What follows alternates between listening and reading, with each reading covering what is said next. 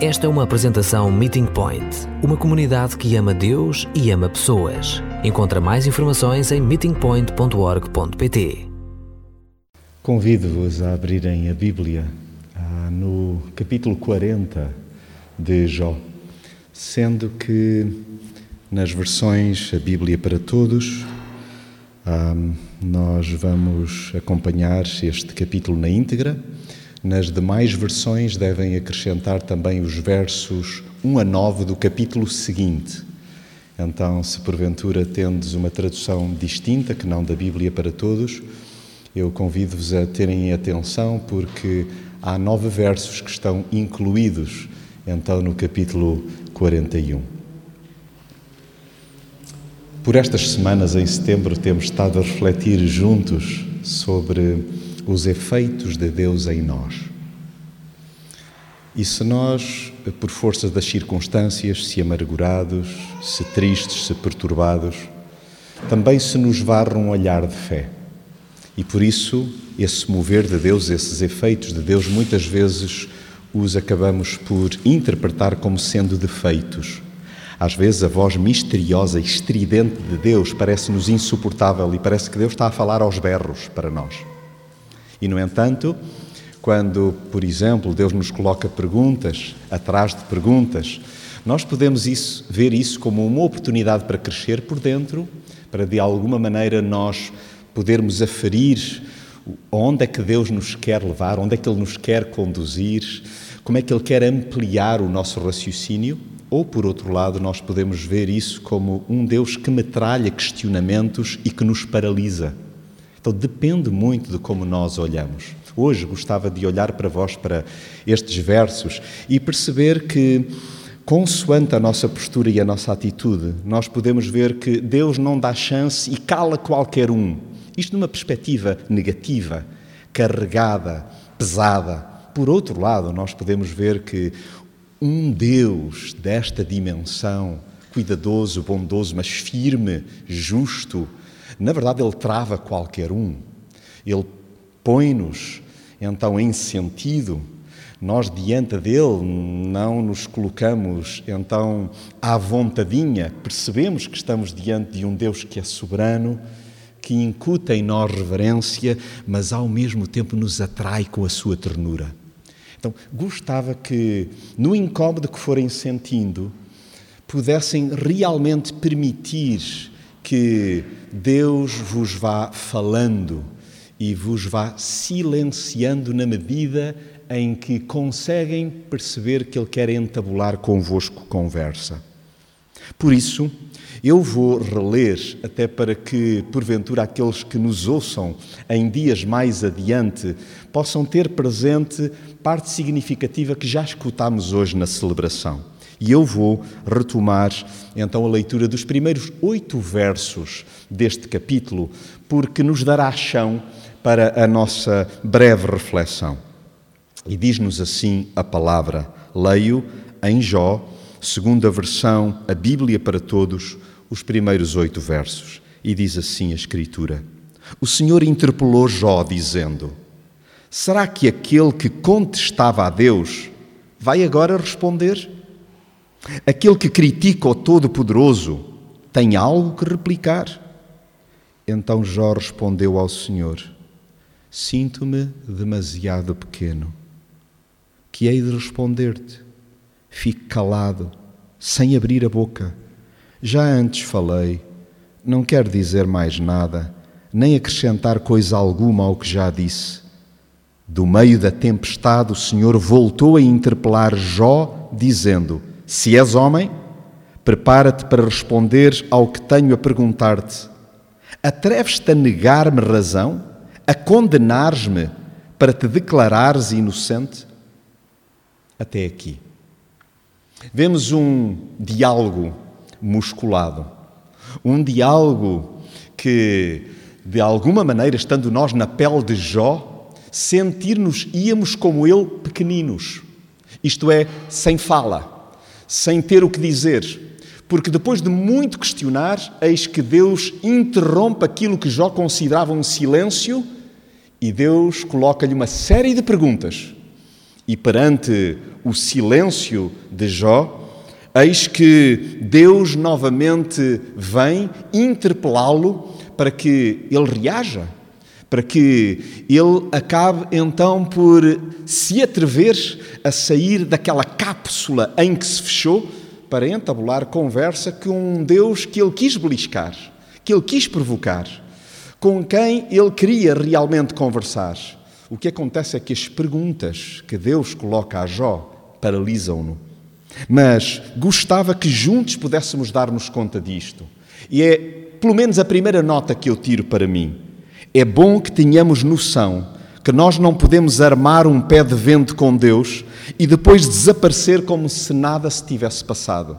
Isto é, refilar, levantar as perguntas, atirar umas bocas, de algum modo comprar um braço de ferro com Deus e depois nós pensarmos que não haverá consequências. Claro que Deus vai querer conversar connosco. Claro que Deus tem, numa linguagem popular, caparro, estofo, abdominais para conversar com o que quer que nós queiramos. Por mais que nós julguemos até estar carregados de razão. Mas se o procuramos para lhe expor o que nos vai na alma e contestar os seus procedimentos, há que estar preparado para que agora Deus nos questione sobre as nossas reivindicações. Não sei se me acompanhais, mas dou-me conta do seguinte: provavelmente, nas conversas que tenho com Deus, é bom que esteja à vontade para, sobretudo, falar, mas aprender também colocando-me eu na minha pele, a medir bem as palavras. Porquê? Porque é natural que Deus depois queira conversar comigo sobre os desabafos, sobre as reivindicações, sobre as revoltas que sinto, e, e não há nada de mal para Deus que nós possamos abrir mesmo uh, os taipais e possamos, de algum modo, descarregar tudo o que nos vai na alma mas estejamos depois prontos para então uma conversa que é necessariamente dura, sobretudo para nós próprios. E é bom que nós esperemos abertura, aquela que nós próprios temos diante de Deus e que Ele gosta que nós tenhamos com Ele e franqueza de coração, mas é bom também que tenhamos a integridade para fundamentarmos as críticas que dirigimos a Deus. Deus aceita que nós possamos ir de peito feito criticando, mas depois é importante que nós tenhamos a capacidade também para sustentar essas mesmas críticas. E como Deus deseja esta relação paternal, franca, aberta. E perante a sua admoestação é desejável que haja a humildade de espírito para reconhecer que nos sentimos demasiados pequenos para lhe responder. Ou seja, que cada um de nós seja suficientemente humilde para dizer: Deus, eu acho que passei das marcas. Deus, eu estava fora de mim. Oh, Deus, eu agora não sei o que dizer. Eu, na altura, estava de cabeça quente. Eu até ainda não estou certo de que tenha razão, mas eu reconheço que a minha visão, a minha perspectiva é particularmente limitada. Temos muito para aprender com este homem, cujo nome, recordo, significa voltando sempre para Deus. O que Jó está a ensinar-me como mortal é que, na sua experiência, que não é diferente da minha, chega a haver alturas em que nos passamos dos carretos. Mas depois é bom que nós possamos dar também o braço a torcer e admitir: Senhor, eu agora perdi o pio. Não sei francamente o que possa mais dizer. Faltam-nos as palavras. Mal Deus abre a boca. Acontece-te? Não, não sintas que isso seja estranho. Quando nós, na verdade, nos deparamos com Deus conforme gostaria que deixássemos que a palavra que se interpreta a ela própria hoje ilustrasse no final da reflexão, é darmos conta de que quando nos deparamos com Deus, quando efetivamente o vemos, quando o escutamos, nós ficamos como que sem fala. Barafustamos tanto enquanto Deus se mantém em silêncio que é desconcertante perdermos a fala, precisamente quando Deus faz ouvir a sua voz. Isto parece que somos ambivalentes, parece que algo ocorre de forma estranha, contraditória, mas nós somos feitos desta massa. Há alturas em que acabamos por ficar em silêncio exatamente quando percebemos que, olha, Deus está a dizer-nos algo. Refilamos muito, mas na hora da verdade fechamos-nos em copas. Na falta de argumentos afirmamos não querer acrescentar coisa alguma ao que já dissemos. E isto é tão nós, não é apenas Jó, não é o jeito então débil dele ser, somos nós plasmados aqui. Aí Deus irrompe do meio da tempestade e volta a interpelar-nos, desmantelando as nossas contradições. Será que nós estamos dispostos mesmo a que Deus nos vá demonstrando que há equívocos na forma como nós vamos interpretando o que nos vai sucedendo? Ele destrunfa-nos em três tempos, de nada valendo tentar atribuir-lhe as culpas para nos descartarmos das nossas próprias responsabilidades. E, inegavelmente, é um disparate pegado termos a presunção de saber melhor do que ele a maneira mais adequada de governar o mundo. E se repararem nos versos 9 e 10, é isto que ali acaba por ir estando implícito. E Deus convida Jó, então, a assumir vestes divinas e dizer: Muito bem, por instantes calcula que és tu que detens o governo do mundo. Como é que farias tu, Jó? Eu gostava tanto que tu pudesses dizer-me como é que procederias. E querem crer que não sei se acontece convosco, mas comigo. Há alturas em que me substituo a Deus. Ai, se fosse eu. Ai, eu acho isto profundamente injusto. Ai, eu creio que Deus não está a ver. Eu creio que Ele está omisso. Eu creio que isto lhe está a passar ao lado. Eu creio que Ele está a ser insensível. E todos nós acabamos por ter esta costela humana que usurpa por instantes o poder. E se repararem dos versos 11 a 14, que não lerei, mas que já hoje foram escutados, pelo menos aqui presencialmente em celebração, quase sem nos darmos conta, acabamos por revelar nas entrelinhas que no lugar de Deus nós implementaríamos uma cultura de repressão, uma cultura de justiça. Nós acabaríamos com o mal no mundo, não haveria mais corrupção. Ah, se fôssemos nós a governar isto, seria com um braço de ferro. Ou seja, no fundo revelamos que a bondade e a graça andariam arredias, tão apurado é o nosso sentido de justiça, mas eu creio que nós provavelmente teríamos de admitir que o nosso sentido seria de injustiça. O que seria de mim e de ti se a nossa vida não fosse polvilhada com misericórdia, com graça, com bondade, com compaixão, todos os dias, todos os dias, vinda e jorrada do alto sobre nós? Então, o que Deus está é a conversar de forma rasgada, conforme Jó queria, conforme então ele também, impulsionado, pressionado até pelos amigos, acabou por fazer. E eis que, diante daquela saraivada de perguntas, Jó fica sem falar. E Deus diz: Então, Jó, como é? Por favor, diz-me lá como é que tu agirias. Diz-me, tu crês mesmo que no plano cósmico, à escala universal, tudo estaria nos trinques, tudo estaria no lugar? E depois, Deus, o Pai, que tem um jeito incrível para nos alargar a visão, Ele traz-nos dois exemplos fortíssimos. Na linguagem, à época, o nome dado a Bithmoth ou a Leviatã, nós podíamos substituir por hipopótamo e crocodilo. Deus socorre-se de dois animais, de dois bichos, de duas bestas, literalmente. Vocês percebem o que isso seja? Conseguem estar a visualizar o que era estarmos diante de um hipopótamo, não no jardim zoológico, mas em campo aberto, ou num rio onde o crocodilo é rei? Então Deus traz estas duas imagens poderosíssimas para que percebamos que é importante que nós deixemos de meter o bedelho onde não somos chamados e pararmos de tentar controlar Deus. Porque, no fundo, dos versos 15 a 24, o que Deus traz para mim e para ti é: nem um hipopótamo, Jonatas, tu consegues subjugar, quanto mais o Criador desse hipopótamo. Tu, por mais que desejes, Não consegues domesticar o hipopótamo. Tu não podes ir passear com ele como se de um animal de estimação se tratasse. Não podes julgar que ele já se afeiçoou tanto a ti que a sua mandíbula deixa de ser perigosíssima, fatal, mortal. Então, se repararem dos versos 25 até ao 31, mas se quiserem, nos versos 41, 1 a 8, nas outras traduções, traz-se a imagem do crocodilo. E se nós não fazemos farinha com o crocodilo, porque carga de água é que nos atrevemos a tal com Deus?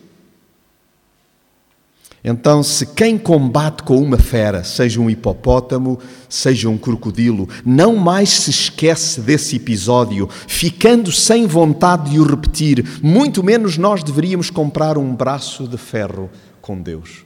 Isto é, Deus, eu não desejo estar do lado errado, eu desejo estar do teu lado. Dá-me a tua perspectiva.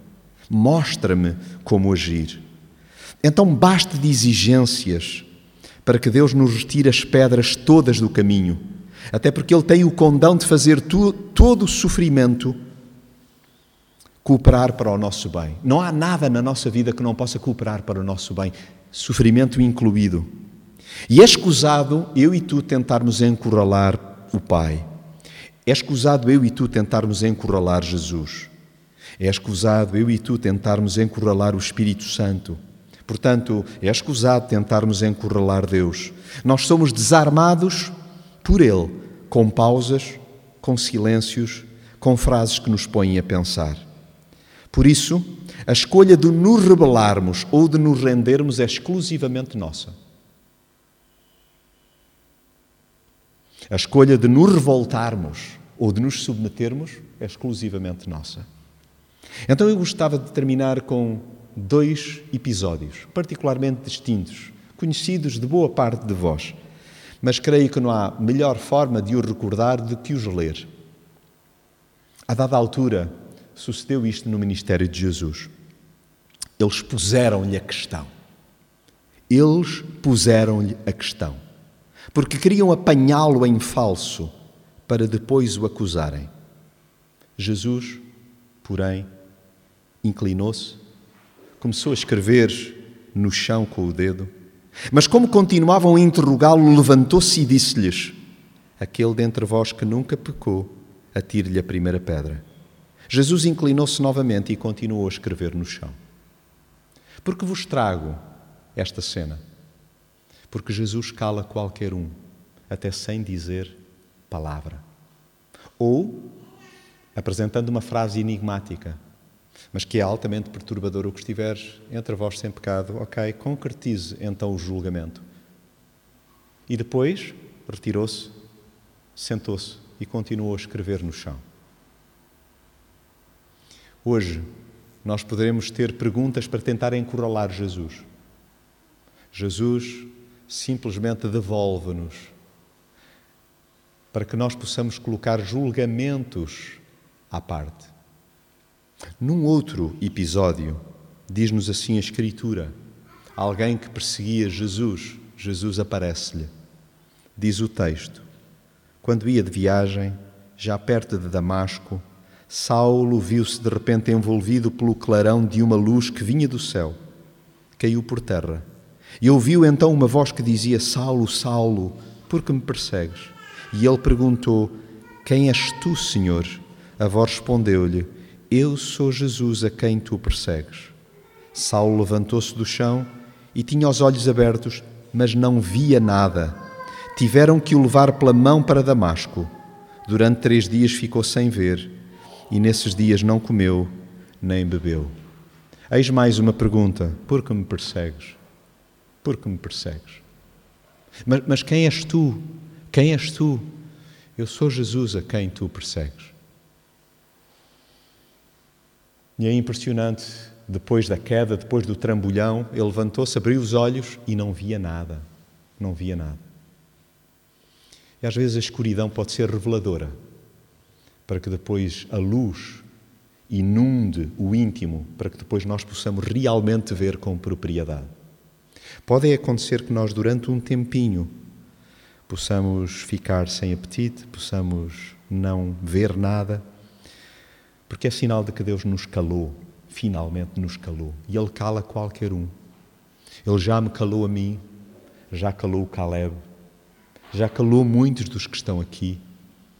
Que Ele continue a calar-nos com as suas pausas, com os seus silêncios, com as suas perguntas, com as suas frases misteriosas.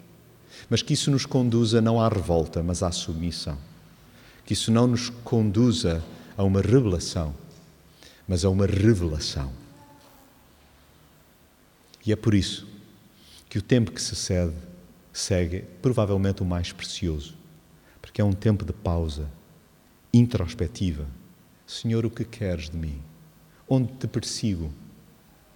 Onde é que eu porventura sou julgador? Onde é que eu me substituo a ti? Deixemos que várias perguntas possam, de facto, vir até nós, embeber-nos e permitirmos que o Espírito Santo nos conduza até à resposta do Pai dentro do nosso coração.